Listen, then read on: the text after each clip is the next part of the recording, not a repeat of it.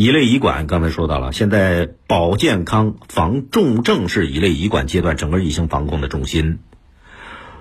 尤其是属于脆弱人群的老年人被全社会牵挂。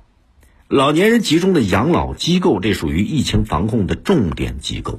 民政部门介绍了，现在全国大概有四万多个养老机构，入住的老年人有多少呢？两百二十多万人。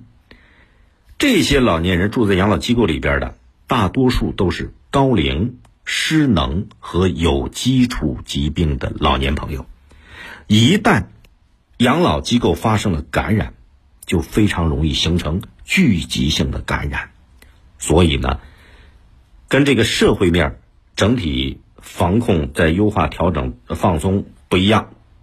你看，现在很多养老机构仍然还在实施封闭的管理。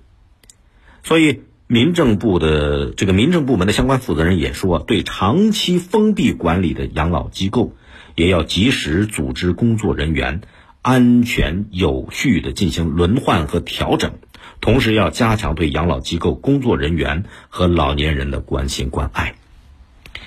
现在有媒体啊，把这个养老机构目前的这个状况，形容叫什么呢？孤岛求生，这个词儿非常贴切。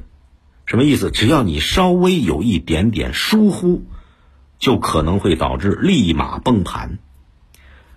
很现实，你看看，即便居住在里边的老人和工作人员坚持足不出户，可是养老机构仍然不可避免的要跟外界产生一些交流联系。比方说啊，你你要给养老院的老人送食品、送药品、送生活用品吧。这些事情就有可能导致病毒，你这个病毒，你你它无孔不入啊，它可能会潜入到养老机构的内部，所以这个管理得细致又细。在不少地方仍然处于传播高峰的形势下，对养老机构实施特殊的管理措施就非常有必要。这个养老机构新型冠状病毒感染疫情防控操作指南里边有明确的要求，结合设施条件。实行分区管理，养老机构每天做好至少两次的健康监测和每周两次的核酸或者抗原检测。探视包括其他需要进入养老机构的人，得提前预约。不但预约，你还要提供四十八小时以内的核酸检测阴性证明，以及现场的抗原检测阴性结果。如果疫情严重了，这时候经过研判，人家可以采取封闭式的管理，就不允许你进去探望，不允许进出。这管理是有必要的，但是养老机构采取封闭管理，你想想啊，它里边住了那么多老年朋友，除了保障物质生活的需要，老年朋友他的精神需求也要对他们有满足，所以作为养老机构也得想办法创造条件，缓解老年朋友的这种精神焦虑。比方说啊。现在这个视频通话很方便，安排老年人跟孩子、跟亲人、亲属视频通话，是吧？在养老机构里边组织适合老年朋友的活动等等，就是让老年朋友住在里边封闭期间，他不觉得空虚、寂寞、无聊，他仍然老有所乐。其实养老机构疫情防控措施的持续有效，关键还是在于里边的工作人员。就这个养老服务，它是需要工作人员甘于付出的，有风险的工作，得承担不少的压力。你说现在这种情况下，其实工作人员就养老机构里边的工作人员，他的压力更大，既有维持养老机构的正常运转，努力让老人健康快乐的这种压力，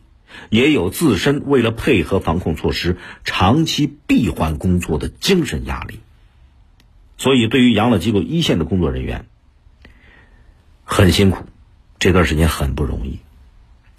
你现在外边的疫情还在这儿走着，你即便采取最严格的管理措施，养老机构也不一定百分之百能够安全。所以有关部门也要制定相应的应急预案，啊，要有个底线意识。比方媒体报道里边有养老机构工作人员介绍低死亡率的经验，怎么介绍呢？一方面，养老机构要及时发现老人的生命体征变化。抓住黄金的救援时间，再一个，医疗机构要打通绿色就诊通道，快速医治，早发现、早提供抗病毒的药物，早早的进行治疗。总之，在不少地方，整体疫情已经度过感染高峰的现在，老年朋友，尤其是养老机构的情况，还需要特别关注，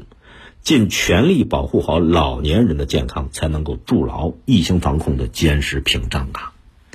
更多内容，请下载荔枝新闻和我苏客户端。你也可以关注江苏新闻广播的官方微博、微信，更多广播节目、优选音视频和大蓝鲸商城，请登录大蓝鲸 APP。大林评论在大蓝鲸上推出音频产品，每天更新，欢迎您搜索订阅收听。再会。